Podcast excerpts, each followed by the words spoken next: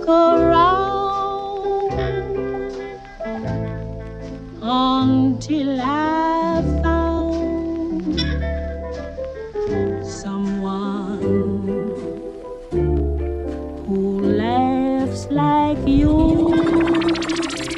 Muy buenas gente, yo soy Luxas y bienvenidos a El Vórtice, el podcast semanal donde cada domingo a las 8 de la tarde repasaremos la actualidad del mundo del videojuego, os comentaré a qué he estado jugando recientemente y bueno, contaré también mis fatiguitas personales de mi día a día eh, y básicamente seré yo mismo y hablando de videojuegos. Es un podcast de mí y de los videojuegos, sobre todo de videojuegos, pero también tiene un gran componente de, de mi persona.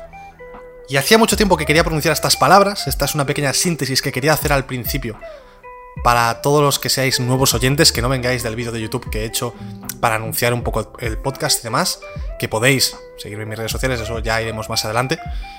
Pero yo creo que lo pertinente ahora mismo es presentar, presentarme un poco yo quizás, porque quizás tenga nueva audiencia aquí que no me conoce, y presentar el podcast. Así que vamos a empezar conmigo. ¿Quién soy yo? Pues yo soy un chaval de 19 años concretamente, que es un apasionado por los videojuegos, le gustan mucho los videojuegos y le gusta hablar de ellos también. Tengo un canal de YouTube en el que hablo de videojuegos a menudo, tengo un canal de Twitch en el que hago directos a menudo y también tengo pues Twitter y Instagram, me podéis seguir, ahora sí que lo introduzco. Eh, estará pues en, algún, en alguna de las descripciones dependiendo de la plataforma en la que me estéis escuchando, que por cierto este podcast está disponible en Spotify, Apple Podcast, bueno, iTunes, Evox y demás plataformas. Está disponible en un montón de, de plataformas, prácticamente, prácticamente cualquier plataforma que se te ocurra, también en Google Podcast. Así que lo podéis escuchar prácticamente en cualquier sitio. También en YouTube, en mi canal, estará. Por si lo queréis escuchar desde ahí y os es más cómodo. Y ahora sí, vamos a hablar un poco de qué es este podcast. Me, me he presentado yo. Y el podcast ya, bueno, os lo he presentado un poquito al principio del, de la, en la entradilla, ¿no? ¿Qué es el vórtice? Pues básicamente el vórtice es lo que os comentaba al principio. Un podcast semanal donde cada domingo a las 8 de la tarde vamos a comentar la actualidad del mundo del videojuego sobre todo. Voy a hablar sobre a qué he estado jugando últimamente. Y eh, vamos a, a comentar fatiguitas, a charlar un rato, ¿no? Una charla distendida para relajarnos y simplemente entretenernos un rato. Hacía mucho que quería hacer un podcast. Hacía muchos, mm, iba a decir muchos años. Más bien un año, un año y pico que quería hacer un podcast y nunca me había aventurado a hacerlo por un simple motivo. Y es que me daba miedo hacerlo solo, porque yo no tengo a nadie con quien hacer un podcast ahora mismo. No conozco a ningún compañero con el que pudiese empezar un podcast. Quizá en el futuro pueda hacer colaboraciones o cono- o conozca a alguien y haga un podcast de más de una persona. Pero hasta, hasta el día de hoy no conocía a nadie y sigo sin conocerlo. Y me daba miedo lanzarme un poco a hacer un podcast yo solo, porque claro, tengo que llenar pues quizás una hora o una hora y pico hablando yo solo. Y era algo que me imponía respeto, algo que me daba un poco de miedo, por decirlo de alguna manera. Y pues eso ha sido lo que me ha eh, evitado, lo que ha evitado que empezase el podcast hasta el día de hoy. Llevaba mucho tiempo con esta idea en la cabeza que quería hacerlo, pero me daba miedo. Y bueno, por fin me he lanzado. Espero que os guste y que tengáis paciencia conmigo, porque soy nuevo en este ámbito de podcast. Es probable que al principio me trabe quizás un poquito, es probable que no esté tan suelto como en otros entornos, porque es algo, os digo, totalmente nuevo para mí. No estoy acostumbrado a, a grabar podcast ni a hablar de esta forma, eh, así que poco a poco supongo que me adaptaré rápido a lo que os digo, un programa o dos. Pero bueno, ya sabéis quién soy yo, ya sabéis qué es el vórtice y de dónde viene el nombre. Eso es algo importante también, que si no lo vais a preguntar mucho.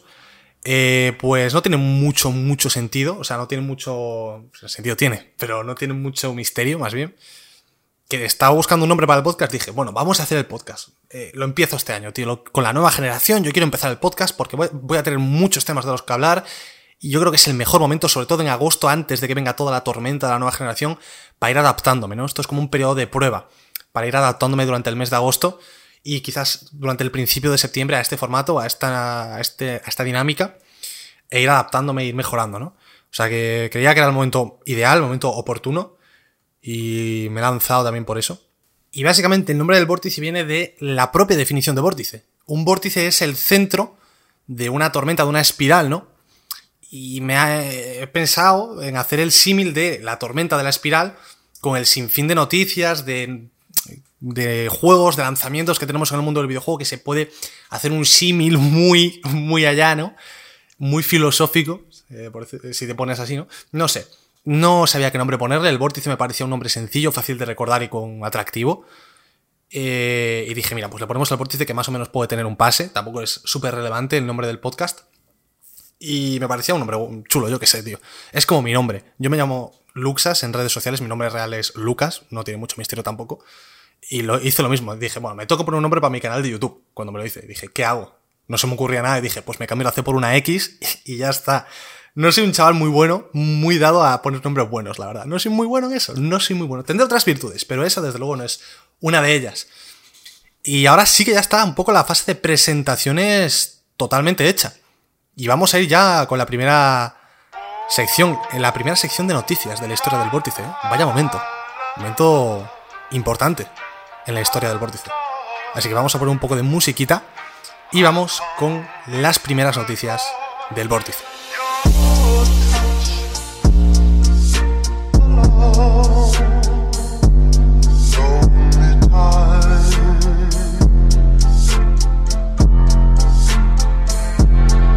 Y bueno, tras este breve descanso saltamos ya al ruedo. Primera sección de noticias del vórtice, momento pivotal en la historia de este podcast. y empezamos con una noticia que a mí personalmente no me ha hecho mucha gracia cuando la leí, cuando la vi. Eh, Spider-Man será un personaje exclusivo en PS4 para Marvel Avengers. Este juego de Square Enix, que es un poco rollo Destiny por lo que se ha visto. Que también me ha decepcionado que sea rollo Destiny, porque yo este juego esperaba que fuese algo más en la línea de el Spider-Man de PlayStation, de Insomniac, que había salido muy bien. Y joder, un juego de ese corte con todos los Vengadores, no solo con uno, tenía un potencial increíble. Y, y pues, yo que sé, una buena historia de los Vengadores, tienes mil en los cómics, un- unas buenas mecánicas para cada héroe y un arco de la, historia dedicado a cada héroe, podía ser un juego increíble. Pues, Pero increíble. Y al final me he llevado la decepción yo y muchos también de que no se trata de, de un juego de este estilo, sino que es un juego más rollo Destiny. Por no decir que es una copia de Destiny, es un juego de los Vengadores. O sea, es un Destiny con skin de los Vengadores, salvando muchas distancias. Pero para que me entendáis, es un juego que quiere ser Destiny a toda costa. Y es la sensación que me da, sin haberlo jugado, repito, pero he visto gameplays. Y es la sensación que me da a falta de jugarlo. Lo jugaré este día 14 que sale la beta. Y es un juego que me da la sensación de que no sé, ha tomado una dirección totalmente equivocada. Creo que es un juego que tiene un género equivocado totalmente, eh, a mi parecer. Pero bueno, la noticia, vamos a hablar primero de la noticia, es que Spider-Man será exclusivo en PlayStation 4, eh, en la edición de PlayStation 4 de este juego, de este Marvel Avengers. Y claro, la gente se ha enfadado, porque Spider-Man es un personaje muy tocho dentro de los Vengadores. De hecho, probablemente en el mundo cinematográfico sea uno de los pilares de los nuevos Vengadores tras la muerte de, spoiler, Iron Man y de Capitán América, ¿no? Entonces, que sea exclusivo de PlayStation eh, es algo que claramente le iba a enfadar a los fans eh, y Sony se ha llevado la exclusiva, bien por ellos, pero es una decisión muy anticonsumidor. No es que tengan un traje exclusivo para Spider-Man o para todos los Vengadores, no es que tenga, yo qué sé, una tontería cosmética. ¿Sabes? Que eso, bueno, me parece guay. Es que tienen al personaje entero, con todo su arco, todas sus misiones y todo lo que venga relacionado con él, exclusivo para PlayStation. Y es algo feo, la verdad. Me parece feo por parte de Sony haber intentado llevarse esta exclusiva y haberlo conseguido. La verdad, no sé, me parece muy feo. Yo no, no entiendo que lo hacen por. Esto es un negocio, al fin y al cabo. Queremos ganar dinero, queremos que la gente se compre este juego en nuestra plataforma. Tenemos que darles motivos. Este es uno de ellos. Tenemos al Spider-Man. Entonces, si quieres jugar con todos los Vengadores, te vienes a PlayStation, Xbox y PC. Un poco a mamar, básicamente. Pero es una decisión muy anticonsumidor. Se ha llevado críticas Sony por ello. No lo van a revertir. Evidentemente, esto se queda así. Y bueno, es feo, pero es lo que hay. Al fin y al cabo, tenemos que vivir con esto. En este. Yo creo que va a haber muchas más cosas de este estilo en la nueva generación. Porque me da la sensación de que va a ir muy por exclusivas, no de juegos al completo, sino de partes de juegos en la siguiente generación. No sé por qué. Me da esta impresión de llamarme loco, pero es una corazonada que tengo. Veremos si entrado el año que viene ya en 2021 tenía o no tenía razón. Más adelante igual. Pero no sé por qué, a mí me, da la sensación de esto, no sé por qué, la verdad. Y volviendo al juego en sí, eh, es un juego que me da, me da rabia, tío. O sea, vamos a hablar claro y sin tapujos. Me da rabia, tío. Porque lo que os comentaba antes, es un juego que podría haber sido un juego de modo historia increíble, un, modo, un juego de modo historia eh, de los mejores del año en el que saliese, en este caso 2020. Pero en lugar de ello han decidido hacer como una skin de Destiny, pero con los Vengadores, eh, con... Creo que no tiene micropagos, pero es el mítico juego de loot, de te damos loot por darte, o sea, creo que esto es real. A Hulk le puedes cambiar la caja torácica de su cuerpo para mejorar sus habilidades, o sea, esto es de... Estamos locos. Square Enix, joder, ¿qué es esto? ¿Cómo le vas a cambiar la caja torácica? ¡Que se muere! Que, vale, es Hulk, pero se muere, no le puedes sacar ahí todo todas las entrañas. Es como, te voy a cambiar las costillitas, Hulk, tranquilo que te da más 3 de fuerza, eh, no te preocupes, tío. No, esto es muy mal. Yo, o sea, repito, estos son de cosas que he ido viendo muy por encima, he visto algún que otro gameplay. Ya podré hablar más en profundidad y hablaremos más en profundidad la semana que viene cuando haya jugado la beta, que es el este viernes. Eh, yo estoy grabando esto un jueves, o sea que todavía no ha salido la beta y todavía no la he jugado. Y vamos a continuar con la siguiente noticia. Noticia muy importante. Hoy tenemos una sección Xbox muy grande, porque ha habido. Es que Xbox ha habido muchas noticias y desgraciadamente muy pocas son buenas. Así que vamos a empezar con una buena, no vamos a empezar negativos. Halo Infinite va a tener el multijugador de forma totalmente gratuita y se dice que a 120 FPS también. En Xbox Series X, evidentemente, no en One X. Esto es una noticia muy, muy tocha. Estamos hablando de un exclusivo, de una compañía que va a tener, no el juego entero, pero una porción, la porción, la parte más importante del juego. La, gente se compra un Halo por el multi, no por la campaña. Bueno, habrá, quien se lo compre por la campaña, pero la parte importante del Halo es el multi, como eh, es, es la parte más importante de un Call of Duty también, para que me entendáis. Va a ser gratis. O sea, wow. Es una decisión, si me preguntáis a mí, muy agresiva, muy atrevida por parte de Microsoft. Y que puede ser interesante ver cómo acaba esto. Puede ser bastante interesante porque si Halo Infinite pone gratis su multijugador, Call of Duty igual se atreverá a ponerlo gratis también. Battlefield se atreverá quizás a ponerlo gratis también. Juegos que le hacen competencia directa a Halo Infinite. ¿Cómo van a reaccionar a esto? Porque claro, yo sí tengo un Halo Infinite con un multijugador muy guapo en Xbox, gratis.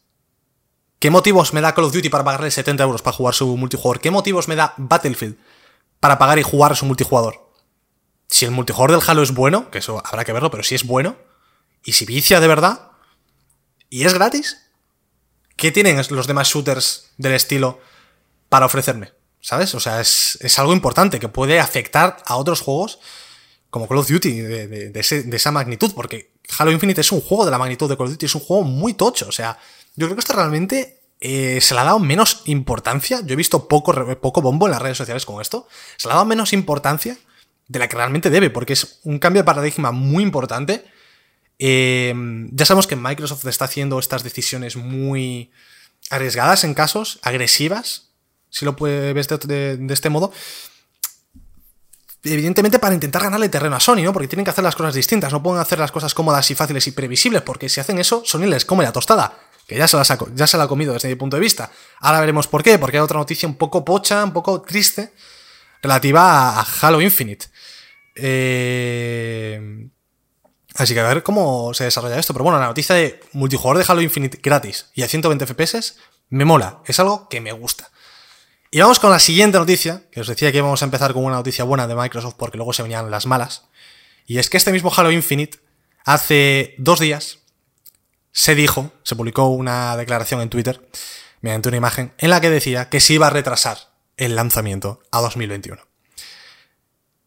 Halo Infinite se retrasa a 2021, es oficial, es inamovible, se va a 2021 y Xbox Series X pierde su exclusivo tocho de lanzamiento, el único que tenían, y se queda un poco en barbecho el catálogo de Microsoft para la nueva generación, para el inicio al menos. Y es algo muy preocupante esto, muy, muy, muy preocupante porque después veremos qué catálogo tienen más o menos para el inicio de generación, porque ya han ido diciendo más o menos qué catálogo van, a tener. Porque claro, han, han dicho, tenemos que retrasar el Halo, ¿va? lo retrasamos, pero tendremos que tranquilizar a la gente de alguna manera. Ya han dicho, pues, alternativas a Halo, juegos que vas a tener de lanzamiento en Series X, ¿no? Pero hablemos del retraso. ¿Por qué se retrasa? Bueno, en el statement dice que mm, el COVID ha afectado al desarrollo, evidentemente, no dudo de ello, y que creado algunas dificultades que no se preveían en principio, ¿no? No se preveía estas dificultades por el COVID, nadie lo esperaba. Y pues han afectado sus planes de lanzamiento. Aunque a mí esto me suena un poco excusa, no quiero decir, no quiero ser yo ahí un poco negativo, pero yo creo que lo que ha pasado realmente eh, es que después del, del, reveal del gameplay este que enseñaron en, en, el evento de Xbox, que fue muy, muy, muy criticado, y para mí, con razón, porque se le veía verde al juego, se le veía muy verde gráficamente al juego, en cuanto a gameplay no, pero gráficamente se le veía bastante verde. Yo creo que han dicho, joder, eh, tú, si lanzamos esto, la peña se nos va a tirar encima. No le va a molar el juego y va a fracasar, o va a tener menos impacto del que debería. Y se han tenido que parar a pensar. Y han tenido que poner en la balanza el hecho de no retrasarlo y salir con el juego quizás gráficamente que... o retrasarlo y sacar el juego mucho más pulido gráficamente. Y al final ha pesado más la decisión de retrasarlo para salir mejor, cosa que yo siempre apoyo y me parece la decisión correcta en este caso porque, es lo que os digo, yo sí que creo que si no lo hubiesen retrasado hubiese salido muy verde gráficamente. En ese gameplay que enseñaron se, se veía muy verde ese gameplay, o sea, muy, muy verde.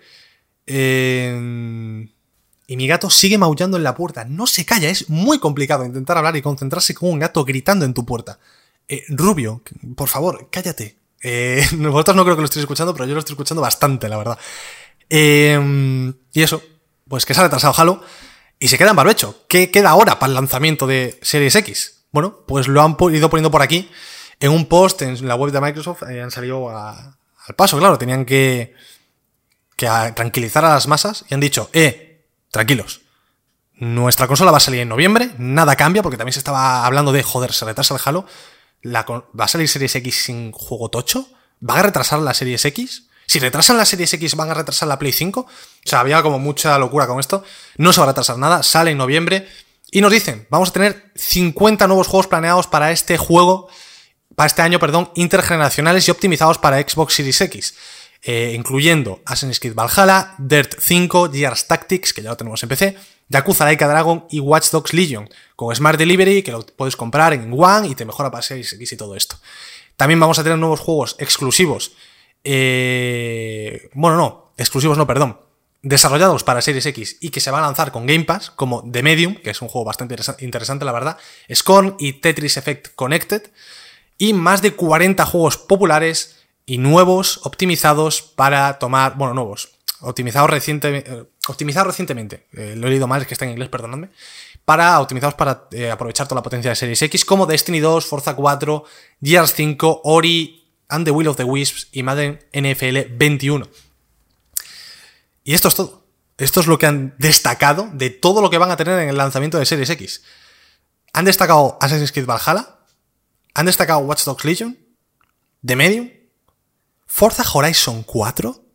¿Te han destacado el Forza Horizon 4 como juego de lanzamiento de Series X? En vez de el Forza que debería salir de religión cada, cada nueva generación, un Forza nuevo.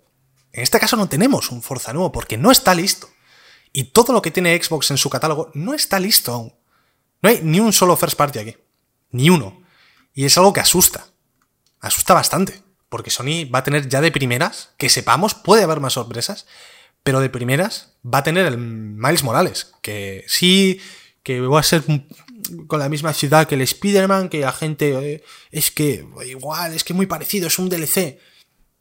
Pero lo primero, no es un DLC, es un juego de menor tamaño, que no es una super, super, super producción. Toma muchos assets probablemente de Spider-Man, del original de 2018, 2018, 2017 ya Hace tiempo, ¿eh?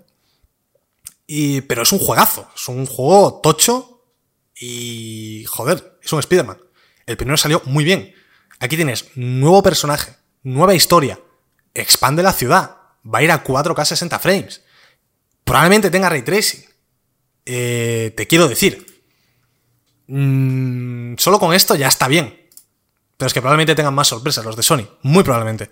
Me parecería raro que no hubiese más sorpresas de lanzamiento, para juegos de, lanzamiento, porque falta una conferencia de Sony este verano y algo tienen que anunciar. Yo creo que van a anunciar algún otro juego tocho de lanzamiento. No sé cuánto tocho, pero algo más seguro que anuncian. Entonces tenemos una Sony con un Miles Morales, que es un juego ya bastante importante que te puede hacer apetecer comprarte esta consola para jugarlo. Y los que puedan venir. Y en Xbox sabemos que los tochos que enseñaron en esta conferencia, el Forza, el Fable, les queda mucho, el About, les queda mucho tiempo, un año, dos, tres, cuatro de desarrollo, y no van a llegar en el primer año de, vida de la consola. Entonces van a tener que vivir a base de third parties. Y yo no sé cuán bien les va a salir esto, la verdad. Teniendo sobre todo el Game Pass en PC, con el que puedes jugar prácticamente a todo lo que sale en Xbox. Eh, no sé qué tal les va a salir, la verdad. Es, es preocupante hasta cierto punto lo de, lo de Spider-Man, o sea, lo de Spider-Man, lo de Xbox. Y eh, hablando de Spider-Man, había una noticia que salió hoy, si la encuentro, porque la tenía por aquí, la he perdido brutalmente. Aquí está. Han publicado una captura en Entertainment, una revista que se llama Entertainment Weekly. Ah, coño, Entertainment Weekly, vale. Es que leía solo Entertainment, digo, ¿Entertainment qué es? Entertainment Weekly es una revista estadounidense bastante conocida. Y la imagen se puede, se ve, bueno, a Miles Morales en el suelo, eh, apoyado con la pose mítica de Spider-Man, detrás tiene un camión y unas luces de Navidad en medio de una calle de Nueva York con nieve y tal. Ya sabemos que este juego se va a ambientar en Navidad. Y hay nuevos detalles. Y son detalles bastante chulos. Tiene pinta de que Peter Parker va a aparecer en el juego para entrenar con Miles, o sea que va a ser un poco su mentor. Miles es su propio Spider-Man, entre comillas, con sus animaciones, movimientos y habilidades únicas. Y dice Horton, es una historia completa. Es un juego standalone, no es un DLC, no es una expansión, es un juego como tal. Es una secuela. Bueno, no sé si una, no una secuela directamente. Es lo que a Uncharted del legado perdido era a Uncharted 4. ¿Vale? Es algo del estilo. Y en la imagen, lo que más me excita a mí personalmente es que se ve en el suelo el reflejo de la mano de Spearman en lo que puede parecer Ray Tracing. Y han confirmado que este juego va a ir a 4K 60 FPS. 4K 60 FPS y Ray Tracing. No me atrevería a confirmarlo. No sé si es Ray Tracing o no. Igual es eh, SSR, o sea, SSR, reflejos de Screen Space Reflections en inglés. No sé cómo se dice en español. O igual es ray tracing, no me voy a aventurar a decirlo, pero vamos, que se ve bien, la captura se ve de pelotas, vamos, eh, se ve muy bien y tengo muchas ganas del Spearman. Y uff, lo estoy viendo ahora, ¿eh? El problema es que no os lo puedo enseñar porque, claro, es lo que tiene el podcast, pero uff, cómo se ve la imagen, macho. Si lo buscáis en, en Twitter o en Google, lo encontráis seguro. Se ve de locos la imagen. Pero bueno, siguiente noticia. Xcloud, por fin, sabemos cuándo llegará. Será el día 15 de septiembre y se incluirá en el Xbox Game Pass Ultimate. Podemos jugar, eh, ya sabéis, el servicio en la nube de Microsoft y llegará con un precio en el Ultimate, o sea, va incluido en el Ultimate, y el Ultimate tiene un precio de 12,99. Eh, títulos que nos va a incluir, bueno, primero voy a decir los países en los que, bueno, os diría los países en los que sale, pero estoy viendo que son demasiados. Os vale con saber que salen los principales países del mundo. España, Austria, bueno, todos los principales, Portugal, en casi todos los principales. Dudo que me esté escuchando alguien de un país en el que no esté disponible. Y eso, por 13 euros tenéis todo el Game Pass, tenéis el online de Xbox gratis, entre comillas porque estáis pagando una mensualidad. Y también tenéis el Xcloud, que va a incluir los siguientes juegos. Os voy a leer así un poco los más destacados que voy viendo yo. El Ark Survival Evolved, Bleeding Edge, la campaña del Crackdown 3, Destiny 2, Fórmula 1 2019, Forza Horizon 4, el Gears of War Ultimate Edition y el 4, y el 5 también, Grounded, Halo 5, Halo Wars, Halo Wars 2, The Master Chief Collection, Hellblade, eh, The Outer Worlds, los dos Oris, Quantum Break, Rise Song of Rome. Y esto es casi todo lo que va a traer. Al menos de lanzamiento, que está. Supongo que a medida que pasen los meses irán introduciendo nuevos títulos. Pero no nos vamos a ir muy lejos de Xcloud porque tenemos que seguir hablando de esta plataforma porque Apple, que luego habrá más polémica de Apple, porque Apple esta semana ha estado movilita dentro del mundo del videojuego, Apple ha bloqueado la aplicación de Xcloud en iOS. Y claro, Microsoft ha protestado y ha lanzado un comunicado, ¿no? Eh, hablando de la situación y dice lo siguiente. La App Store se creó para ser un lugar protegido y de confianza para que los consumidores descubran y descarguen apps, además de una gran oportunidad de negocio para todas las desarrolladoras. Antes de que entren en nuestra tienda, todas las apps se revisan con el mismo set de normas con la intención de proteger a los consumidores y ofrecer un campo de juego justo e igualado para las desarrolladoras. Nuestros consumidores disfrutan de grandes apps y juegos de millones de desarrolladoras, y los servicios de juego pueden lanzarse en la App Store siempre que sigan las mismas reglas que se aplican a todas las desarrolladoras, incluyendo la certificación de todos los juegos individualmente y la aparición en rankings y búsquedas. Además de la App Store, las desarrolladoras pueden alcanzar a todos los usuarios de iPhone y iPad a través de la web mediante Safari y otros navegadores en la App Store. A lo que Microsoft ha contestado, nuestro periodo de testeo de la app de Project Xcloud en iOS ha expirado, ha dicho Microsoft. Desafortunadamente no tenemos un método para llevar nuestra visión del juego en la nube con Xbox Game Pass Ultimate a los jugadores de iOS mediante la App Store. Apple se queda sola como la única plataforma de interés general en alejar a los consumidores de juego en la nube y servicios de suscripción de juegos como Xbox Game Pass. Y ha tratado a las apps de juegos de forma distinta continuamente, aplicando normas menos restrictivas a las apps que no son de juegos, incluso cuando incluyen contenido interactivo. Todos los juegos disponibles en el catálogo de Xbox Game Pass han sido calificados por, agencias de la industria independientes como el ESRB y sus equivalentes regionales como el PEGI, en este caso en España. Estamos comprometidos a encontrar una manera de llevar el juego a la nube con el Xbox Game Pass Ultimate a la plataforma de, iOS. Creemos que el consumidor debería de ser el centro de la experiencia de juego y los jugadores nos dicen que quieren jugar, conectarse y compartir en cualquier lugar, estén donde estén, y nosotros estamos de acuerdo con ellos. Esto todo viene porque, claro, eh, Xbox quería poner el, el xCloud en, en iOS, pero eh, la App Store tiene una política que exige que cada juego sea verificado individualmente. Y claro, el xCloud tendrá pues igual 50, 60, 70 juegos. Y verificar cada uno individualmente sería un proceso muy largo y tedioso. Entonces, pues Xbox se ha, quejado por esto y Apple le ha rechazado la aplicación de el App Store. No puede, no se la ha aceptado, ¿no? Y ahora es cuando viene el mayor giro de que 2020 no para de sorprenderme. Uno de los topics más importantes del programa del día de hoy. Y es que Tim Sweeney ha salido al, paso, a, apoyar a Microsoft en este tema, ¿no? Que Tim Sweeney, por si no lo sabéis, es el jefe de Epic y ha dicho, Apple ha ilegalizado el metaverso. El principio que aplican de manera literal eliminaría todos los ecosistemas cross-plataforma, eh, bueno, cross-platform, y juegos con modos creados por usuarios, no solo Xcloud, Stadia y GeForce Now, sino también Fortnite, Minecraft y Roblox. Y, y claro, ¿Por qué hablo de Swing y digo que la ha liado? Porque poco después eh, Fortnite pues introdujo en sus aplicaciones tanto de iOS como de Google, de Google Play, bueno, no estoy seguro de si en Google lo hizo, pero en, Apple, en la aplicación de iOS lo hizo 100%, introdujo una plataforma de pago externa a la propia de, iPhone. Esto es algo con lo que iPhone es muy restrictiva y obliga a todas las eh, aplicaciones, o a casi todas, a no ser que tengas un trato especial con, con iOS, con Apple, obliga a todas las plataformas a a realizar los pagos de sus microtransacciones mediante la plataforma de pago de Apple. No te dejan usar una plataforma de pago propia. Entonces, Fortnite ha desafiado a Apple poniendo una plataforma de pago externa mediante la cual los pagos del juego te salían, por ejemplo, 2 euros más barato. En vez de pagar 10 euros, pagabas 8 euros. Eh, y te decía específicamente, compra eh, con esta opción para ahorrar en pavos y te llevas tú todo el beneficio. Es decir, Epic no se estaba llevando nada de, esos 2 euros que podían recortar en el precio de los pavos, quitándose el 30% de tasa que le pone Apple. Eh, no se estaba llevando ni un céntimo de ese beneficio, se lo estaba dando todo al usuario. Esto claramente era un ataque, una, bueno, una provocación más bien a, Apple para que le retirasen la aplicación de, la, App Store. Y evidentemente Apple lo ha hecho porque han incumplido eh, las, las directrices, las normas de, de la plataforma, ¿no? Y instantes después de que le retirasen la aplicación, Fortnite lanzó un vídeo parodiando un anuncio de iOS de Apple de 1984, en el que al final dice esto, cito textualmente, Epic Games ha desafiado al monopolio de la App Store de Apple y en retribución Apple ha bloqueado Fortnite de un de billones, de billones, ojo, de dispositivos. Únete a la lucha para parar, para evitar que 2020 se convierta en 1984. Esto es una parodia de un anuncio que tenía Apple en 1984. Es literalmente el mismo anuncio hecho con los personajes de los monigotes de Fortnite uno a uno, es el mismo.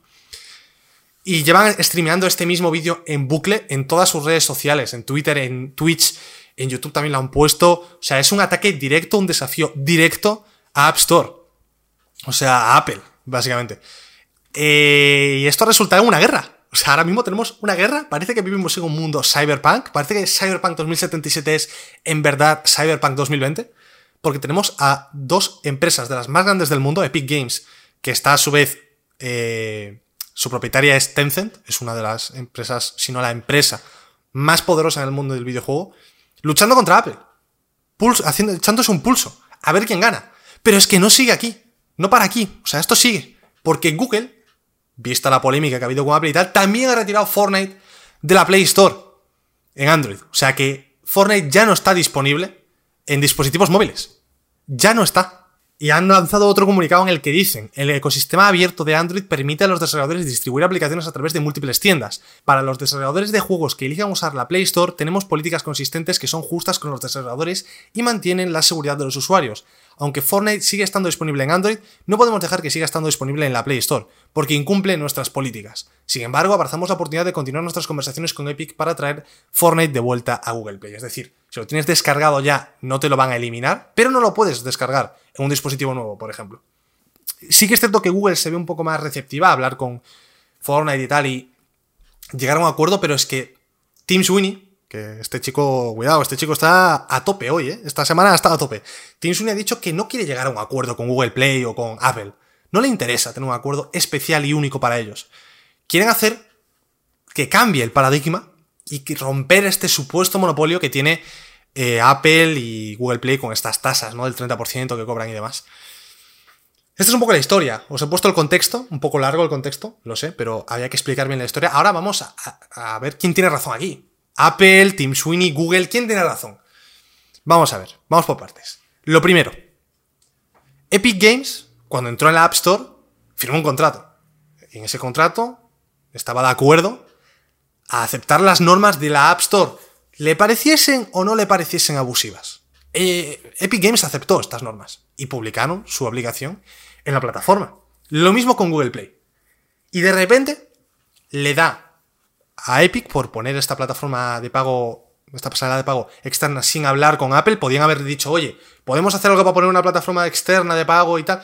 Igual podrían haber llegado a un acuerdo. Con Spotify, por ejemplo, creo que con Amazon también, que tienen el Amazon Pay, tienen acuerdos que les, les permiten poner una plataforma de pago externa para liberarse de, ese, de esas tasas ¿no? que, que tienen el resto de aplicaciones.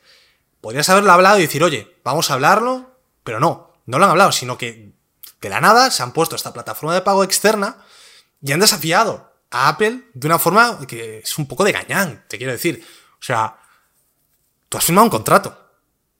Puedes estar de acuerdo o no. Si no estás de acuerdo a día de hoy con este contrato, puedes hablar con el que. con, tu jefe, con, tu, con el dueño de este contrato, ¿no? Con el que lo escribió, y puedes intentar cambiarlo, modificarlo. O romperlo y crear uno nuevo. No sé. Pero hacer esto así tan. de una forma tan. me parece. joder, me parece sucio, me parece rastrero. Hasta cierto punto. Que ahora quieren hacer parecer a Apple y a Google Play los malos. En plan, tienen un monopolio. Esto es inaceptable. Cuando la misma Epic Games tiene una plataforma exclusiva, la Epic, la Epic Games Store, en la que compra exclusivas a talonario. En plan, este juego va a ser solo aquí porque lo digo yo y porque pago yo. ¿Eso no es un monopolio? O sea, te quiero decir, eh, ¿cuántos exclusivos hay que no están en Steam pero sin la Epic Games Store porque Epic ha pagado para esta exclusiva y restringe la posibilidad de jugar este juego en cualquier otra plataforma que no sea la de Epic. ¿Esto no es un intento de monopolio por parte de Epic?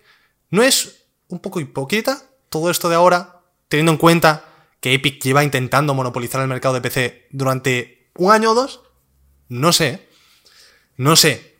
O sea, yo esta es la reflexión que he sacado es que es algo que me, estoy empezando a, alterar, es porque es algo que es como, tío, odio la hipocresía en el mundo, no hay nada que odie más que la hipocresía. Y no tengo nada en contra de Epic, ojo, ¿eh? Yo no tengo ni en contra de la Epic Store. Bueno, no me gusta mucho la Epic Store, prefiero Steam, pero no es que la odie. No soy del bando que odia la Epic Store. Pero, tío, esto es un. Yo creo que está bastante claro. Es como. Eh, ¿Eres hipócrita o qué, Tim Sweeney? Tú has aceptado este contrato, ahora quieres más dinero, no mientas, no mientas, no digas que quieres cambiar el paradigma, romper el monopolio de App. No, tú quieres más dinero y quieres quedar bien mientras pides más dinero. No quieres otra cosa. O sea, dicen lo de, lo de que no, yo no quiero un acuerdo solo para Epic, yo quiero un acuerdo para todo el mundo, para romper el monopolio. Yo creo que esto es para quedar bien. Te quiero decir, tú lo que quieres es más dinero. Los demás te dan igual. Tú quieres ganar dinero porque es tu empresa y es normal. No te culpo por ello, ojo. Pero no me vengas a hablar de justiciero social. No sea, es que es algo que me ha, roto, o sea, es muy cyberpunk. Tenemos a dos megacorporaciones luchando en una red social para obtener el apoyo del público, porque claro, eh, han estado haciendo como pullitas, en plan, justo después también, se me van ocurriendo cosas, justo después de lo del el vídeo este, de la parodia del anuncio que os comenté, de que le hizo Epic a Apple, Apple mandó un correo a todos sus usuarios diciendo, eh, mm, el siguiente juego no sé qué está aquí, no sé qué tal. En plan, como diciendo, bueno, no está Fortnite, pero tenemos más cosas. Y te ponen el Madden 21, que igual no es el mejor ejemplo, pero bueno, es como una mini pullita, un poco cutre, si me preguntas a mí, ¿no? Pero es como que se están peleando dos megacorporaciones en redes sociales para obtener el favor del público, todo por dinero. O sea, esto es como muy, muy, cyberpunk. O sea, yo creo que eh, CD Projekt Red tiene que tomar nota de esto y sacar un DLC del, cyberpunk con el Fornutu y el Opol.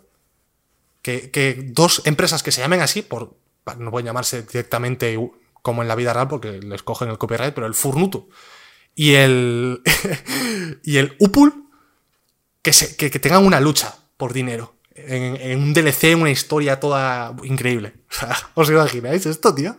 Es que es muy loco, tío. O sea, 2020 no para. Realmente no para y está a tope, ¿eh? O sea, esto podéis decirme, podéis mandarme un, un audio. Bueno, esto lo comentaré luego, no lo he comentado aún. Podéis mandarme un audio luego en una sección, que la siguiente sección a esta va a ser una sección en la que podéis hablar. Mira, lo voy a, meter ahora, voy a meterlo ahora porque yo qué sé, porque ya Mm, descarrilamos, descarrilamos por completo. Porque no sabía dónde meter esta sección, porque es más bien un anuncio de una sección que entrará en programación a partir de la semana que viene. Y os lo digo ahora porque me parece interesante. Eh, vamos a tener una sección, si buscáis en, la descripción del podcast en cualquier plataforma vais a tener un link, ¿vale?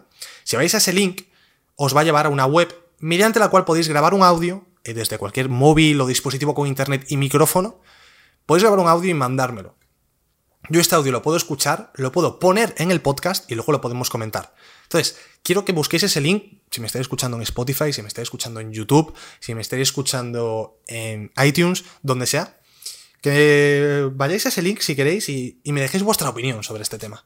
Porque seguramente este tema vaya a seguir desarrollándose y la semana que viene lo volvamos a comentar, ¿no? Entonces, cuando lo comente, puedo poner mensajes vuestros de audio con vuestra opinión y podemos ver qué opinión tiene también el público en general, ¿no?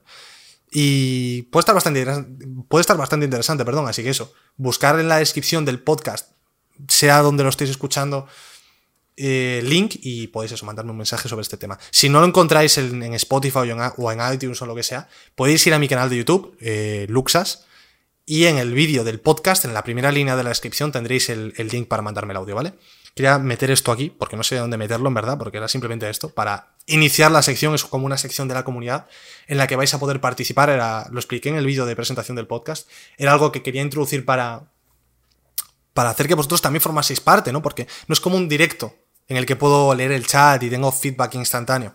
Esto es un podcast que está grabado en mi habitación yo solo, sin, sin público, sin audiencia, ¿no? Y que, pero quería introduciros de alguna forma, para que fuese algo más eh, interactivo, no simplemente escuchar y ya, sino que podéis darme vuestra opinión sobre temas relacionados con el podcast, evidentemente, con cualquier tema que hablemos en el podcast de hoy, o algún tema que no haya comentado pero esté relacionado con videojuegos, o me podéis preguntar dudas sobre el podcast y os las puedo responder.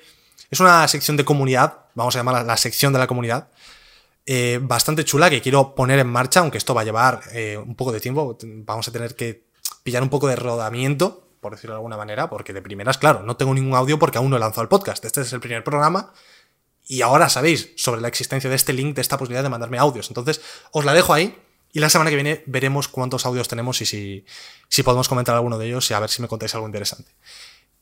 Y ahora, eh, bueno, pues hemos comentado un poco la chicha. Hemos comentado ya la chichilla de, de Google y Apple. Yo lo he dicho, un, para, resumirlo. Apple versus Epic Games. Team versus Team. Es una pelea de Timmys. Ojo, porque el jefe de Apple se llama Tim Cook y el de Epic se llama Tim Sweeney. O sea, guerra de teams, cuidado. Cuidado, es que, es, que parece escrito, es que parece una, historia escrita eh, para un DLC de Cyberpunk 2077, te lo juro. Es demencial. me parece demencial, tío, te lo digo en serio. Pero bueno, yo creo que Epic Games va un poco de avariciosa. Quiere ganar más dinero mientras queda bien con el público general. O igual realmente quieren hacer esta obra social y romper el monopolio y todo esto, pero no lo están haciendo desde luego de la forma correcta, al menos ante mis ojos. Me parece un poco un caso claro de hipocresía, de avaricia y un caso que mediante el diálogo, sin hacer, sin haber hecho este ataque directo, mediante el diálogo se podría haber resuelto de una forma mucho, mucho mejor. Pero bueno, vamos al siguiente tema. Y es que seguimos un poco con Xbox, antes hablábamos de Xcloud y transicionamos a Apple y Epic por lo de que también habían bloqueado el Xcloud, madre mía, Apple esta semana ya estaba a tope. Pero vamos ahora con, con una filtración bastante grave, de hecho, que ha tenido lugar eh, esta semana. Creo que fue hace 3, 4 días. Eh, y es que en una tienda de segunda mano, creo que era, se ha filtrado, bueno, tenía un, mando de Xbox a la venta, ¿no? Pero es que no era un mando cualquiera. Era el mando de la nueva generación de Xbox. El, el nuevo mando. Y, y dices tú, ¿cómo, ¿cómo, estaban vendiendo esto en una tienda? O sea, ¿cómo, cómo está esto en el mercado? ¿Cómo, ¿Cómo alguien ha podido comprar esto? Bueno, el caso es que lo han comprado, pero esto no es lo más sorprendente. Lo más sorprendente es que en la caja, en un lateral, pone: esto, Este dispositivo es compatible para Xbox, e, e, Xbox, ojo, Xbox, es Xbox, Xbox Series X, Xbox Series S, Xbox One, Windows, Android y iOS. Lo interesante es eso, Xbox Series S. Me cuesta pronunciar Xbox Series S, mucha S por ahí, ¿eh? Nombre curioso. Eh, se confirma. Se confirma que existe una segunda consola de Microsoft menos potente y más barata que la Series X, que es la tocha. Esta consola aún no se ha anunciado, entonces esto les ha filtrado todo, se lo ha reventado por completo el, el asunto, ¿no? Tenemos la confirmación de que existe y me parece muy interesante este, esta Series S. Me parece muy interesante porque mucha gente, sobre todo con el problema de catálogo que comentamos ayer en el, hace un rato, en el, en el catálogo de Series X al principio de generación igual no te renta comprarte una Series X, ¿sabes? Igual no te renta. Pero una Series S, si no tienes un PC para jugar, para jugar los third parties con el Game Pass gratis, bueno, gratis, ya me entendéis, de una forma mucho más barata y económica, oye, pues podría ser una opción tener una Play 5 y una Series S. En la Play 5 juega los exclusivos y así, bueno, pues yo que sé, cualquier otro juego. Y luego en la Series S te juegas, pues yo que sé, los juegos que estén en el Game Pass, todo lo que esté en Game Pass. Podría ser una alternativa interesante. O para gente que no tiene suficiente dinero para comprarse ni una PlayStation 5 ni una Series X, se puede comprar la Series S que igual te vale 300 euros o 250 y es mucho más económica, quizás no te tira las cosas a 4K, pero te tira las cosas a 1080, 60 FPS, que para mucha gente es más que suficiente. ¿no? La gente que no tiene un dispositivo 4K, realmente, ¿para qué quiere una PlayStation 5 o una Series X? Mm, no le van a sacar mucho partido. Sin embargo, para gente que solo tiene dispositivos 1080, una Series S puede ser la mejor opción. Porque claro, es que tenemos que tener en cuenta el 4K no está totalmente instaurado en, en, en el mercado todavía. Es algo que está creciendo, va a acabar siendo el estándar, pero igual un 20, 25, 30% tirando mucho de la gente que juega tiene un dispositivo 4K para aprovechar las nuevas consolas. Mucha gente sí que es cierto que se va a comprar un televisor o un monitor 4K gracias o debido a las nuevas consolas para aprovechar su máximo potencial, ¿no? Pero si no tienes el dinero o no te interesa el 4K por, por lo que sea, pues una serie S puede ser tu mejor opción. Te ahorras bastante pasta y no tienes potencia que realmente no vas a usar, porque pues, es eso, si ¿para qué quieres una consola hecha para reproducir 4K si tú no tienes un dispositivo 4K para disfrutar esa calidad, ¿no? Eh, es una alternativa bastante interesante, yo creo que bastante inteligente también, si me lo preguntas. Y puede ser que llame a mucha gente la serie S, depende de, cómo, de cuánta potencia tenga, depende de cuánto cueste. Pero claro, volvemos a lo mismo, falta catálogo. Falta, falta chicha ahí. Falta chicha. Deberemos eh, a ver si consiguen los de Xbox quizás algún contrato con, con third parties para meter sus juegos en Game Pass y atraer a la gente, por ejemplo, que juegue al FIFA o que juegue al 2K, que juegue al COD, juegos así más mainstream. Poder meterlos quizás en el Game Pass, me parecería una locura que pudiesen hacer eso, pero es que es realmente la única opción que veo ahora mismo para Xbox de salvar un poquito el inicio de generación, que consigan contratos con third parties de juegos importantes y metan estos juegos en el Game Pass. Si no lo hacen, es que por muy buena consola que me saques, por muy buena idea que me parezca la Series S, por muy potente y bonita que me parezca la Series X, si no tengo nada eh, para jugar en esa consola, es que no me la vas a vender. Es imposible que me la vendas. Lo comentábamos hace, en, las, noticias del principio, la primera parte de las noticias. No me vas a vender una consola sin catálogo. Y me preocupa bastante porque soy de PlayStation, pero creo que se va a pegar una leche muy importante Microsoft con la Series X al principio de generación al menos. Irán remontando luego, como hicieron en esta última generación también, que empezó PlayStation 4 muy fuerte y luego fueron remontando, ¿no? Pero, uff, va a ser... Se le va a hacer cuesta arriba. A Microsoft, yo creo, ¿eh? Se le va a hacer bastante, bastante cuesta arriba. Y esperemos que lo puedan acabar remontando, pero bueno. Que... Es que es complicado, tío. Es complicado. Pero bueno, vamos a hacer una pequeña pausa porque voy a beber un poco de agua, descansar la voz y tal. Y en breves vamos a comentar mis fatiguitas y el resto de noticias de esta semana. Así que ahora nos vemos, vamos a poner un poquito de música y en breves estamos de vuelta.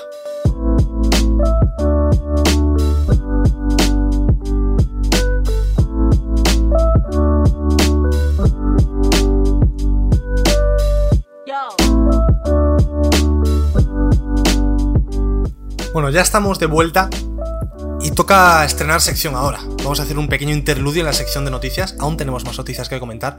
Pero vamos a hacer un pequeño interludio estrenando la sección de fatiguitas. Una sección que viene fuerte la primera semana, la verdad. Viene bastante fuerte. Porque mm, se me ha roto el móvil y lo he tenido que mandar a reparar. Y ha sido realmente una odisea. Empezamos por el principio de la historia, con un poquito de contexto primero. es que madre mía, tío. Eh, yo tengo un iPhone 7 Plus, ¿vale? Lo tengo, pues igual tiene tres años y pico, casi cuatro, creo que cumple cuatro en enero del año que viene. Y es un teléfono que me va perfecto, estoy súper contento con él, vamos, o sea, a tope. Yo soy muy de Apple tras haber tenido este iPhone 7 Plus, ¿eh? Y bueno, claro, lo que os digo, tiene tres años y pico, ¿no? Le iba llegando poco a poco la hora de, de ir renovándolo, ¿no? Y el otro día estaba en una casa rural con unos amigos y se me manchó el móvil. Estábamos comiendo churrasco y se me manchó un poco de grasilla, ¿no? Y tenía que limpiarlo. Y dije, ¿cómo lo limpio? No tengo toallitas, no sé, no estoy en casa, no tengo nada para limpiarlo. Bueno, pues abrí un hilito de agua en el grifo de, la cocina, pero un hilito de agua, muy poquito agua. Y le, pasé un poquito de agua por encima al móvil, tal. Lo, había hecho, esto lo he hecho mil veces, porque el iPhone es resistente al agua y a no ser que lo sumerjas o lo mojes mucho, no le debería de pasar nada, ¿no? Pero en este caso sí que le pasó. Sí que le pasó. Eh, fue fatídico. Eh, tras 10-15 minutos después de haberlo mojado, le salieron manchas en la pantalla, dejó de funcionar el botón home y se calentaba mucho el teléfono. lo tuve que apagar, secarlo un poquito y al día siguiente lo tuve que llevar a reparar porque estaba... Era una situación dura. Era duro, era duro. O sea, que, no me creo que, Es que vais a pensar que soy gilipollas, pero, pero es que no sé, es que soy un desgraciado, tío, soy un desgraciado. El caso es que lo llevé a reparar y bueno, pues me dijeron que le había entrado humedad al teléfono. No me explico cómo, repito, le eché muy poquito agua. Muy, muy, muy, muy, muy poquito, porque claro, yo, esto lo había hecho en el grifo de mi casa muchas veces también, en plan, bueno, voy a echarle un poquito aquí para limpiar el móvil, tal. Pim pam, pim, nunca le había pasado nada, porque el iPhone tiene una certificación que puedes meterlo, IPS4, IP4, IPF4, algo así se llama. Que lo puedes hasta sumergir dentro del agua durante, si no lo sumerges durante mucho tiempo y no muy profundo, no debería pasarle nada incluso. Entonces yo esto lo, llevo haciendo prácticamente desde que tengo el teléfono, no, todos los días, igual una vez cada mucho tiempo. Que digo, bueno, no tengo toallita, no tengo nada para limpiarlo ahora, pues le echo un hilito de agua y lo limpio, ¿no? Y, y, se le entró agua, no sé cómo, tío, y tuvieron que reparármelo, ¿no? En total, que estuvo 12 días reparando, estuve 12 días sin teléfono, con un teléfono muy patata que tenía en casa, iba fatal, casi no podía ni mover la feed de Twitter, de lo mal que iba. Tuve 12 días sin teléfono, tuve que pagar 185 euros y recibí mi teléfono ayer, reparado, pero no completamente. La batería va bien, aguanta, que otro problema que tenía es que se acababa bastante la batería. Eh, la pantalla la han cambiado, está arreglada, el botón ya vuelve a funcionar. Aunque no funciona de la misma forma, el botón home del iPhone 7 tiene como una vibración áptica que si lo pulsas, pues como que, te da la sensación de que lo estás pulsando, pero realmente no lo estás pulsando. si tenéis un iPhone sabéis lo que digo. Es difícil de explicar. Pues esta vibración ahora es como mucho más cutre. Va, mm, vibra, pero como que hace un ruido raro y va mal y se calienta mucho el móvil en la zona de la cámara trasera. Y cuando me he dado cuenta de esto hoy, o sea, esto ha sido devastador para mí, porque la cámara del iPhone 7 es muy buena, pues cuando usas la cámara trasera, la delantera no tiene problemas, va perfecta, pero la trasera es como que va con lag y como que se mueve sola y va fatal. Puedes sacar fotos, pero va mal. Y se calienta muchísimo. Nivel, pones el dedo delante de la cámara cuando la has usado algo y quema. Bastante, de hecho. Eh, entonces mi móvil está muriendo. Mi iPhone está muriendo duramente. No sé cuánto va a aguantar. Ahora mismo no tengo dinero para comprarme otro iPhone, por eso lo he mandado a reparar, aunque sabía que quizás no quedaba perfecto, porque es que ahora no me puedo comprar otro iPhone. Tiene que aguantarme hasta que anuncien el iPhone 12, por ejemplo, por lo menos, para que yo valore y diga, me compro el 12, me compro el 11, ¿qué hago? Pero ahora es que no tengo dinero. Con me he comprado la tele hace poco y ahora tengo que tener dinero para comprar la Play cuando venga y la capturadora para poder hacer directos desde la Play en 4K y todo eso. Bueno, los directos serán en 1080, pero para que yo pueda ver el 4K. Entonces, esto, ha sido unos 12 días muy duros, sin teléfono, luego he tenido que pagar ahí 180 euros, ahora no queda el móvil perfecto y no sé cuánto me va a durar, porque claro, se calienta un montón. En cualquier momento, esto me explota. Espero que me dure un año, o cinco meses, por lo menos, seis meses. No sé. Estoy muy, muy mal. Muy mal, todo mal, como lo del iPhone, o sea, todo mal. Y espero que me aguante, porque es que, es que si no estoy jodido, ¿eh? Es que si no, estoy, estoy mal, estoy mal, estamos bastante mal. Pero bueno, vamos a volver a la sección de noticias. Dejamos la sección de fatiguitas, esta ha sido la primera edición de esta sección. Es, es duro lo del iPhone, ¿eh?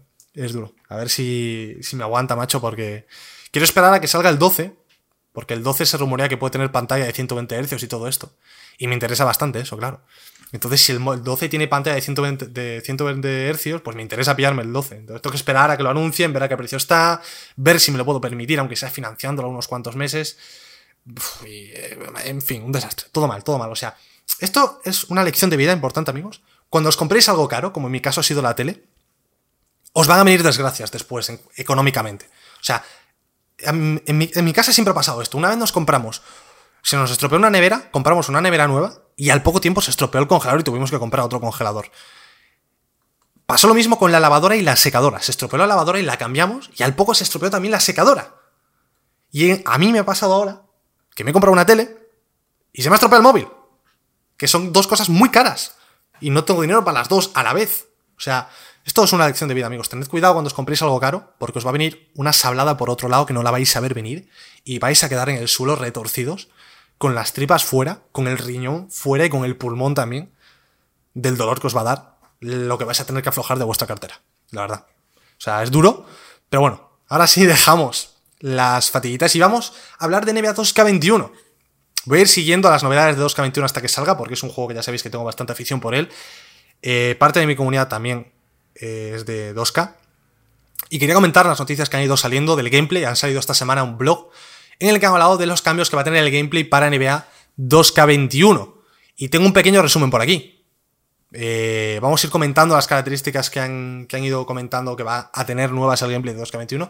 Y la primera es la altura de los bases. Decía eh, Mike Wang, que es el que ha hecho este blog, que ha hablado con Damian Lillard, el jugador portada para, para las versiones de PlayStation 4 y Xbox One eh, de, actual generación, vamos, de, 2K21, es la, portada. Y ha hablado con él, ¿no? Le ha preguntado, oye, tú, ¿qué, ¿qué mejorarías de 2K? Y Lillard le hizo mucho énfasis en, quiero hacerme bases más altos. Quiero hacerme bases de 2.03, por ejemplo. Este año creo que era el límite 1.98, 1.99 o 2.01, algo así, no sé. Entonces, mm, a raíz de este feedback que les ha dado Lillard, entre otras cosas, han aumentado la altura máxima de los bases para hasta el 203. Ahora podemos hacer bases de 2 metros 3 y, y bueno, pues está, está bien, ¿no? Supongo. Luego también han introducido novedades en el Pro Stick, es decir, el stick derecho del mando, el R3 de toda la vida.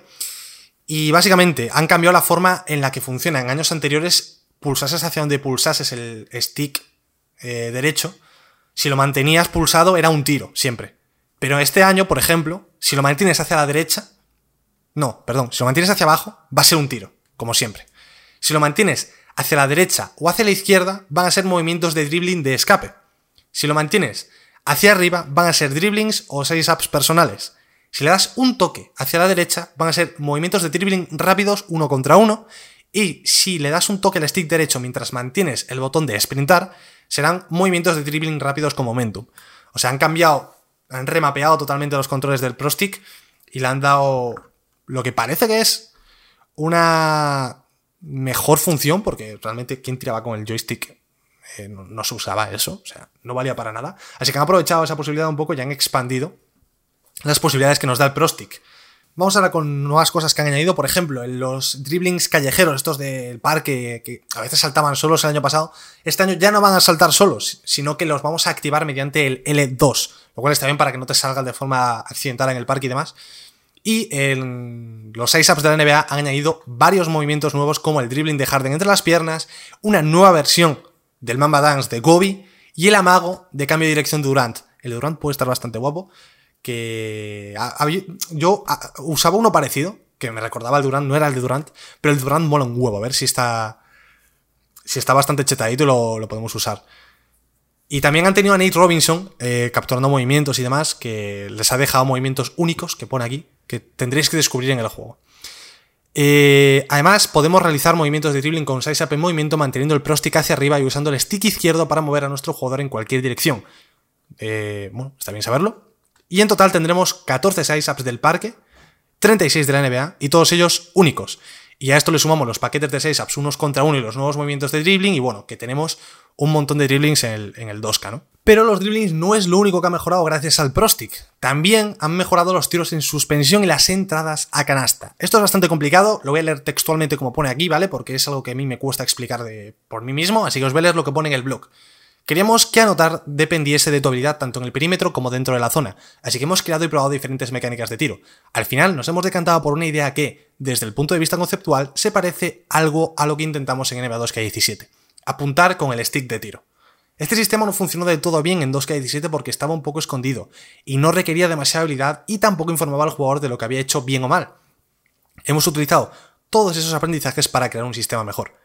En 2K21, cuando tiras con el Pro Stick, el indicador de tiro deja de ser una barra de sincronización para convertirse en un sistema de apuntado. Con lo cual, ahora, en lugar de tener que parar el indicador de tiro en el momento óptimo, lo que haces es mover el Pro Stick hasta el centro de apuntado ideal y el tamaño de la zona de apuntado depende de la habilidad del jugador, la distancia canasta, la defensa y puede moverse de izquierda a derecha en función de la dificultad de tiro. Si el apuntado se os desvía demasiado a la izquierda o a la derecha, el tiro se desviará en la misma dirección, como ya he dicho antes, a la hora de los nuevos ajustes de jugabilidad, hasta el menor desvío puede suponer la diferencia entre meter canasta y no tocar aro en dificultad Sound de la Fama. Por otro lado, se os penalizará por usar todo el movimiento de tiro para centrar el indicador en la zona de apuntado. En otras palabras, al tirar con el Pro Stick no tendréis que preocuparos por el timing. Esto es lo que nos comenta. Eh, bueno, también comenta. Bueno, aún sigue, perdón, perdón, sigue. Si queréis pasar al siguiente nivel y conocéis vuestro tiro, podéis controlar el timing y el apuntado al mismo tiempo, centrando el Pro Stick o pulsando uno de los gatillos en el momento justo en el que el jugador vaya a soltar el balón. El instante exacto se indica mediante un breve parpadeo en el indicador de tiro. Si combináis timing y apuntado tendréis más posibilidades de anotar. El apuntado también se aplica a las bandejas con el fin de replicar ese toque de calidad que tendréis algunos jugadores cerca del aro. En las penetraciones seguís pudiendo mantener el Pro Stick en cualquier dirección para iniciar la bandeja, pero este año además tendréis que moverlo rápidamente para colocar el indicador en el centro de la zona de apuntado. La buena puntería a la hora de realizar una bandeja sirve para superar la defensa rival y anotar con contacto. Vale, esto es todo lo del Pro Stick con el tiro. Es muy complicado de entender. Está explicado de forma un poco regular, la verdad, no te voy a mentir. Y a mí personalmente me cuesta imaginarme cómo va a ser esto, porque no tenemos imágenes, ¿no? Pero el resumen de esto es que tenemos una nueva mecánica de tiro que te va a dar una bonificación mucho más grande que tirar con el cuadrado o sin la barra de tiro como el año pasado. Y puede ser algo interesante, ¿no? Para los jugadores, supongo, más competitivos, que quieran más opciones. si masterizas esto, vas a meter muchos más tiros, quizás que solo con el cuadrado, ¿no? Porque es algo más complicado. Skill gap, algo que se habla muchos años con el 2K, que está, hay que buscar un equilibrio entre skill gap y también que sea un juego accesible, ¿no? Para que no entres y sea como por ejemplo League of Legends que te pierdes y no sabes qué hacer y te dan por todos los lados. Quizás no es un juego muy accesible, ¿no? El League of Legends. Entonces hay que buscar un balance entre ese skill gap, que el League of Legends es un juego con mucho skill gap, en este caso es el ejemplo. Y hay que buscar un balance entre skill gap y accesibilidad. Una curva de aprendizaje que no sea muy, muy empinada y que sea lo más suave posible, pero que tenga profundidad, ¿no? No puedo comentar, me gustaría de verdad comentaros más del, tiro, pero es que no sé cómo va el tiro y no, es que no me lo puedo imaginar, es muy raro. Cuando probemos la demo, que sale el día 24, podremos hablar un poquito más de esto en, algún que otro programa. Y en cuanto a animaciones de tiro, también comenta que tienen muchas eh, nuevas animaciones de tiro. Bueno, lo de siempre. Animaciones de tiro nuevas en general. También nos comenta estilos de movimiento que el año pasado introdujeron los movimientos de dribbling personales como eh, la forma de subir el balón de Magic Johnson o el chuparse los dedos de Steve Nash. Pues esta mejora llega ahora a la defensa con estilos de movimiento defensivo personales. Podemos elegir el de Russell Westbrook, Giannis Antetokounmpo, LeBron James, Kawhi Leonard, Pat Beverly, Andre Iguodala y Draymond Green. Además del propio además el propio movimiento, perdón, ha recibido numerosas mejoras tanto con balón como sin él, para transmitir una sensación más homogénea y responsiva con los sticks. Esto mola bastante, lo de más responsiveness, no sé cómo se dice en español. Está bastante bien. Vamos ahora con eh, lo último, que son las insignias, que básicamente parece que dicen que parece que el feedback que han tenido del rediseño del sistema de insignias el año pasado gustó y que permitía quitar y poner insignias en cualquier momento. Nos comenta que esto se mantiene en 2K21 y durante todo el ciclo de vida de 2K20 han ido recopilando datos de cuáles eran las insignias más usadas, cuáles eran las insignias menos usadas, y esto les ha servido para modificar ciertas insignias en 2K21, nerfearlas o mejorarlas para que estén más equilibradas y que tengamos más insignias útiles que usar en nuestro jugador. Pero lo más importante es que nos comenta que han retirado el lanzamiento rápido, esta insignia que eh, te hacía tirar más rápido o más lento, todo el mundo la necesitaba poner en oro o en Hall of Fame, y era como gastar puntos de insignia en algo que realmente en otros años estaba en el creador de tiros. Pues este año vuelve al creador de tiros, así que no tendremos que gastar puntos de insignias en esto, ¿no? Y esto es todo lo que se ha comentado en el gameplay. Me parece todo lo, todo lo que se comenta, me parece bueno. Evidentemente, no creo que vayan, no van a comentar cosas malas dentro de un, de un post, ¿no? De la propia desarrolladora. Pero bueno, tiene una pinta, veremos qué tal la demo dentro de unos días concretamente 10 días en el momento en el que estoy grabando esto. Y vamos con lo siguiente, creo que ya queda poco, en verdad, ¿eh? no queda mucho. Quedan pocas noticias, quedan dos, de hecho. Y una de ellas es que Rocksteady por fin ha anunciado en qué juego están trabajando. Sabemos que Rocksteady estaba trabajando en un juego de DC desde hace bastante tiempo, pero no sabíamos qué juego era. Bueno, pues lo han revelado de una forma un poco cutre, si me preguntas, mediante un tweet con una imagen. La imagen se ve a Superman un poco en plan villano, y en su cabeza tiene el logo de Suicide Squad en forma de una mira como de un sniper. Por lo que nos da a entender que este juego va a ser evidentemente de la Escuadrón Suicida y vamos a tener que perseguir o matar o algo con Superman. Y Superman va a ser malo, ¿no? Personalmente a mí me cansa un poco ya esto del Superman malo. O sea, te quiero decir, Batman contra Superman no salió bien, no insistáis, ¿vale? No insistáis. No hace falta insistir con esto. Pero bueno, han dicho que el 22 de agosto en el DC Fandom, que es un evento de DC en el que van comentando todas sus novedades, ¿no? Pues el día 22 sabremos más sobre eh, este Suicide Squad. Supongo que sacarán tráiler y demás. Y deberían de enseñar bastante, porque yo creo que este, este, juego tiene que estar bastante listo. Lleva mucho tiempo trabajando Rocksteady en, en este Suicide Squad. Y debe llevar como tres años, ¿no? Tres o cuatro años casi. Sí, ¿no? Desde el último Batman llevan trabajando en esto. Si no me equivoco tiene que llevar ya bastante, bastante, bastante tiempo. Desde 2016 igual, tranquilamente. O sea que yo creo que este juego puede salir en 2021 tranquilamente y puede que nos enseñen bastante el día 22. Veremos lo que nos enseñan. No puedo comentar mucho más de esta noticia, me gustaría comentar más, porque es un juego que definitivamente me interesa. Aunque Suicide Squad es como, eh, me esperaba algo como un Superman, un juego de Superman propiamente eh, individual de él, ¿no? No de Suicide Squad con Superman. Me molaba algo más individual de Superman, pero bueno. Si sale Superman es algo que tiene mi atención. Nunca he jugado un videojuego de Superman. Y me interesaría, la verdad, probar. A... Pues tan interesante, tío. Si llegas a controlar a Superman, igual, podría estar guay, no sé. No sé, no sé. Espero, lo que espero definitivamente es que no sea como el Marvel Avengers en plan Destiny. Un juego de historia. Quiero un juego de historia de superhéroes normal, como el Spider-Man de Marvel, de PS4 y todo esto. No quiero florituras con el Destiny y cosas raras, tío. O sea, por favor. Por favor, tío.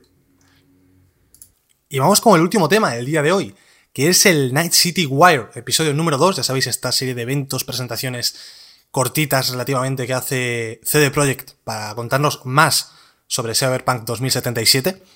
Y han hecho un nuevo episodio esta semana. Nos contaron diferentes cosas, entre ellas eh, las historias de trasfondo. Nos, nos dieron las tres opciones que vamos a tener para elegir la historia de trasfondo de nuestro personaje cuando lo creemos. También nos hablaron de las armas de qué tipos de armas vamos a tener y cómo va a ser el gameplay, ciertas mecánicas bastante interesantes. Y por último también nos hablaron de la música de Cyberpunk 2077, quién la hace y quién canta. Bueno, quién canta, vamos por, por, partes, pero también nos han dicho, dejémoslo en, que nos han dicho quién es el personaje que hace de Keanu Reeves. O sea, el personaje que interpreta Keanu Reeves, Johnny Silverhand, nos han dicho quién es, ya sabemos quién es. Pero vamos por turnos y vamos a hablar primero de las historias de trasfondo, o life paths en inglés. Vamos a llamar historias de trasfondo. Bueno, vamos a llamarlo el pasado de nuestro personaje. Es que no sé cómo traducirlo, literalmente. Eh, básicamente, en un tráiler, lo podéis buscar en, YouTube si queréis ver el tráiler. Os recomiendo, si podéis, verlo en 4K. Se ve muy loco, o sea, es increíble cómo se ve, la verdad. Eh, pues en un tráiler nos enseñaba las tres opciones que vamos a tener, que son nómada, chico de la calle o street kid y corporativo. Eh, las tres son formas distintas de iniciar el juego. Es como elegir tres inicios distintos de juego que se que tienen lugar en las dos, tres primeras horas de juego y luego ya convergen en la misma historia. Y cada una tiene sus particularidades. Por ejemplo, eh, Nómada, eh, si eliges el, el inicio de, de, Nómada, la historia de trasfondo de Nómada, que es como tu pasado, pues vives en las Badlands, que es esta tierra exterior a Night City, fuera de la ciudad, un poco menos tecnologizada. O sea, me acabo de inventar esa palabra. Eh, bueno, me entendéis, con menos tecnología, menos corporaciones, menos empresas, más hippie y todo, ¿no? Eh, pero viven, tienen una vida realmente dura, ¿no? Porque hay calentamiento global, escasez de recursos, pero lo que prima sobre todo es el sentimiento de fraternidad, de hermandad, de familia, ¿no? Y tú puedes venir de ahí, de un clan eh, de las Badlands, y tu objetivo en las primeras horas de juego sería entrar a Night City, te separarías de tu familia o de tu clan por algún motivo, que evidentemente no lo sabemos porque sería spoiler, y tu objetivo sería entrar en Night City. Y una vez dentro de Night City tendrías ciertas ventajas por ser nómada. Eh, por ejemplo, eh, bueno, una vez dentro de Night City, no, más bien, al ser nómada tendrías ventajas cuando salgas de Night City porque vas a volver a las Badlands. No es que las Badlands, que vamos a llamarlo la extra de Night City, no es que solo exista para el inicio de nómada, no. Es una zona del juego que vamos a visitar varias veces, ¿no? Pues si somos nómadas cuando vayamos a esta zona, tendremos ventaja, porque será como nuestro pueblo, nuestro sitio. Sabemos las calles, nos conocemos las casas, las esquinas, cada gramo de arena que hay en el suelo, lo conocemos, es nuestro. Conocemos gente, tenemos contactos, ¿no? Entonces esto nos beneficiará a lo largo de nuestra aventura, es ser nómada.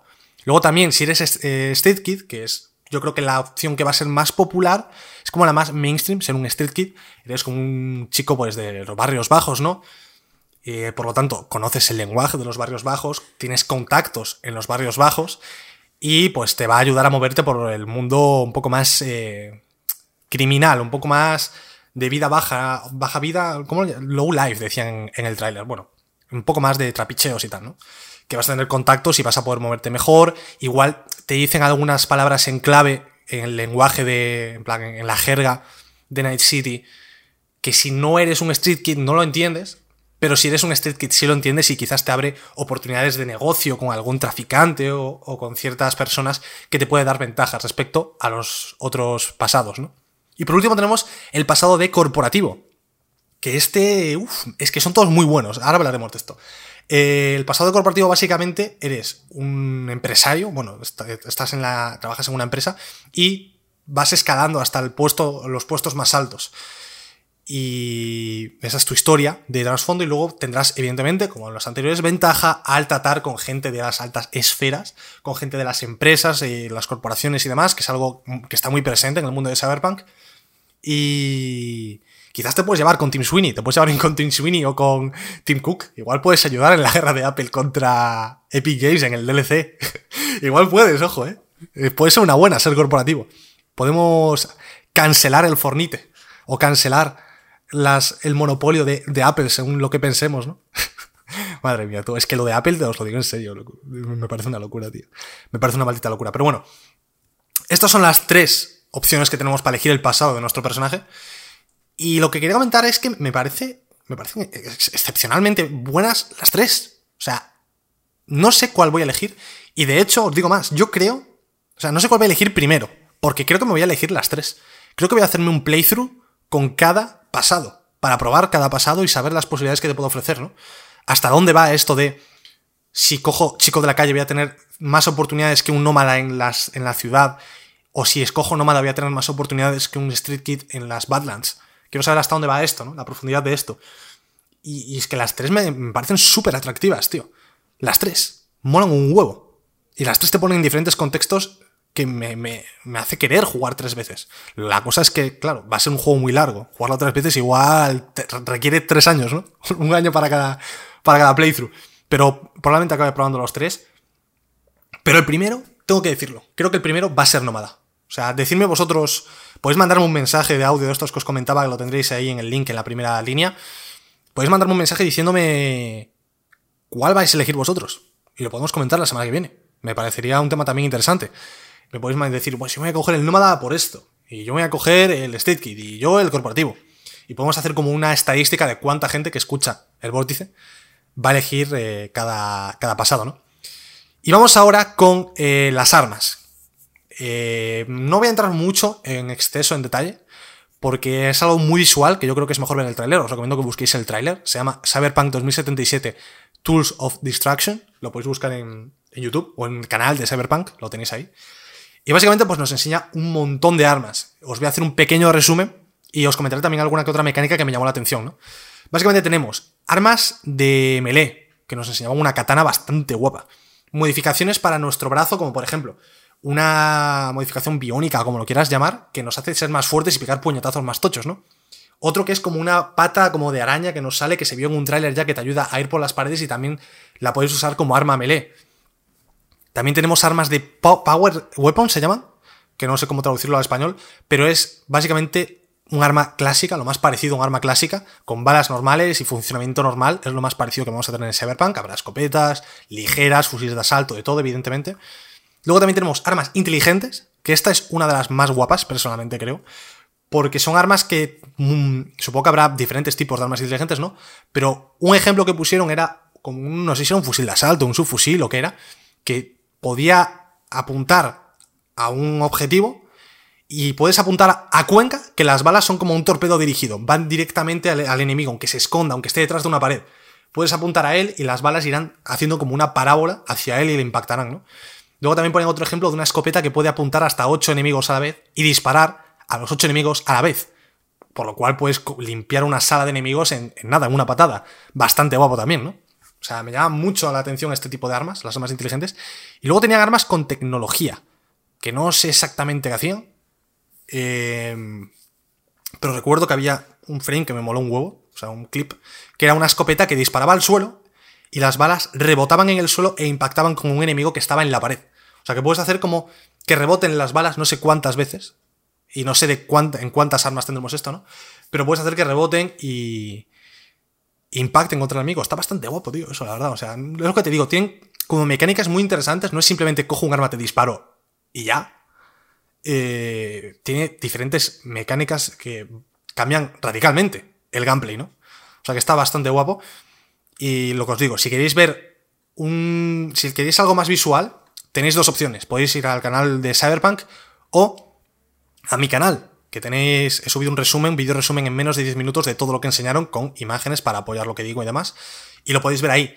Y vamos con lo último que nos comentaron que fue ¿Quién es Samurai? ¿Os recordáis de este clip de cuando, creo que fue cuando hicieron el reveal del Cyberpunk? Que salía Keanu Reeves diciendo Wake the fuck up, Samurai, we have a city to burn. O algo así. O sea, despiértate, tenemos que quemar una ciudad tal, no sé qué. Pero te llamaba Samurai. ¿Y quién es Samurai? ¿Sabes? ¿Qué es, ¿Quién o qué es Samurai? Pues Samurai en este tráiler de música que nos han enseñado, nos dicen que es un grupo muy conocido, o relativamente conocido, con relativo éxito dentro de Night City, y está encarnado, el cantante, es Keanu Reeves, Johnny Silverhand, es el cantante, la estrella de la banda. Esta banda está eh, interpretada, no por Keanu Reeves, evidentemente, no se va a poner a cantar Keanu Reeves, está interpretado por Refused, una banda de Estocolmo, que hace pues música rollo cyberpunk, evidentemente, punk, rock, un poco de heavy, Está bastante guapo, la verdad. Me mola bastante el rollo de, esta banda y, la música en general de Cyberpunk. Va a estar muy guapa la banda sonora, tío. La banda sonora de Cyberpunk va a estar muy guapa. Pero eso, nos comentan, ya sabemos quién es, qué papel tiene, o al menos quién es Johnny Silverhand dentro del mundo de Cyberpunk. Y faltará ver cómo se va a relacionar con nosotros, ¿no? Porque sabemos que vamos a interaccionar con él, vamos a tener alguna historia con él. Y eso habrá que esperar, evidentemente, al juego para jugarlo, que es la gracia que tiene. Y este es el resumen, básicamente muy rápido, del, muy breve, del Night City Wire. No hay mucho que sacar en cuanto a reflexión, no hay mucho que reflexionar más allá de que tiene muy buena pinta. Y tengo que decir que Cyberpunk se le, ha visto bien gráficamente, ojo, ¿eh? en los trailers estos, es lo que os digo, miradlos en YouTube si podéis en 4K porque merecen mucho la pena. Yo creo que es la vez que han enseñado Cyberpunk que mejor se ve el juego gráficamente. Se ve exageradamente bien, sobre todo en las Badlands, cuando enseñan el trasfondo en la parte de Nómada, el mundo abierto de las, de las eh, Badlands me parece increíble como se ve. Pero en general, en general, los dos trailers, tanto el de las armas como el del trasfondo y demás, se ven muy bien, tío, gráficamente. Yo creo que es la mejor versión, la mejor cara que hemos visto de Cyberpunk. Y, tío, esto solo hace que tenga más ganas de jugar, de que llegue ya el 19, tío, con la Play. O sea, es que soy conscientes de que vamos a estrenar Cyberpunk 2077 con la PlayStation 5. Bueno, más bien vamos a estrenar la PlayStation 5 con Cyberpunk 2077. Bueno, o la Series X. Es bastante tocho esto. Eh, pero claro, eh, ahora que lo pienso, eh, habían dicho que el parche para mejorarlo para la nueva generación no llegaría hasta más entrado el 2021, quizás. O sea que igual tenemos que esperar. No lo sé. Habrá que ver cuánto tardan en sacar esa optimización para Cyberpunk, que es un dilema que tengo. Es un dilema que tengo yo. No sé si comprarme el Cyberpunk para Play 4 de salida y jugarlo en la Play 5 sin la mejora que va a tener cuando le metan ese parche. O esperarme a que saquen ese parche y jugarlo con el parche, no lo sé. Probablemente no me espere porque me, la me va a poder. Y lo acabé jugando, eh, mi primer playthrough, lo jugaré pues con, como esté en Play 5, como se pueda. Y luego ya para cuando saquen el parche, quizás juego por segunda vez, me le doy otra vuelta, con otro trasfondo y demás, y, y, voy variando, ¿no? Porque yo creo que va a ser muy rejugable Cyberpunk. Es un ante todo, Cyberpunk es un RPG. Antes que un shooter, que te puede dar a entender que con el trailer este de las armas es un shooter. Antes que un shooter, lo han recalcado ellos mismos, es un RPG. Eh, Cyberpunk es, no es género eh, shooter RPG, no. Es RPG puro y duro. Entonces yo creo que va a ser muy rejugable, va a tener muchas ramificaciones y va a tener, espero, bastantes finales. Yo creo, espero que tenga más de un final. Para que me dé esas ganas de jugar, sobre todo. Aparte de lo del trasfondo, que tenga final distinto para que me den esas ganas de. Voy a conseguir otro final en mi segundo playthrough, ¿sabes? Y que alargue la vida de este juego todo lo que pueda porque es 100% mi mierda y quiero jugar y perderme en ese mundo todo lo que pueda, la verdad. Pero bueno, vamos a dejarlo por aquí, el primer episodio del Vórtice. Creo que ya hemos llegado al final, creo que he comentado todo lo que quería. Ha quedado un episodio bastante bien. Yo creo que ha quedado bien de duración, creo que lo he comentado bastante bien. Eh, lo dicho, tengo que mejorar mi entonación, mi ritmo. He tenido que hacer algún otro corte porque me he equivocado. Esto es práctica, tendré que ir practicando. Pero creo que está bastante bien para ser el primero. Espero que os haya gustado. Dentro de que es mi primero. E iré mejorando. Espero que os haya gustado. Dejadme vuestra opinión, vuestro feedback en la sección de comentarios de la plataforma en la que lo estéis escuchando. Si no tiene sección de comentarios por Twitter, por Instagram o mismamente por el mensaje este de voz que os comentaba, me podéis mandar un mensaje de voz dándome vuestra opinión y diciéndome qué puedo mejorar de cara a los siguientes programas. Pero lo vamos a dejar por aquí. Empieza una nueva aventura con el vórtice.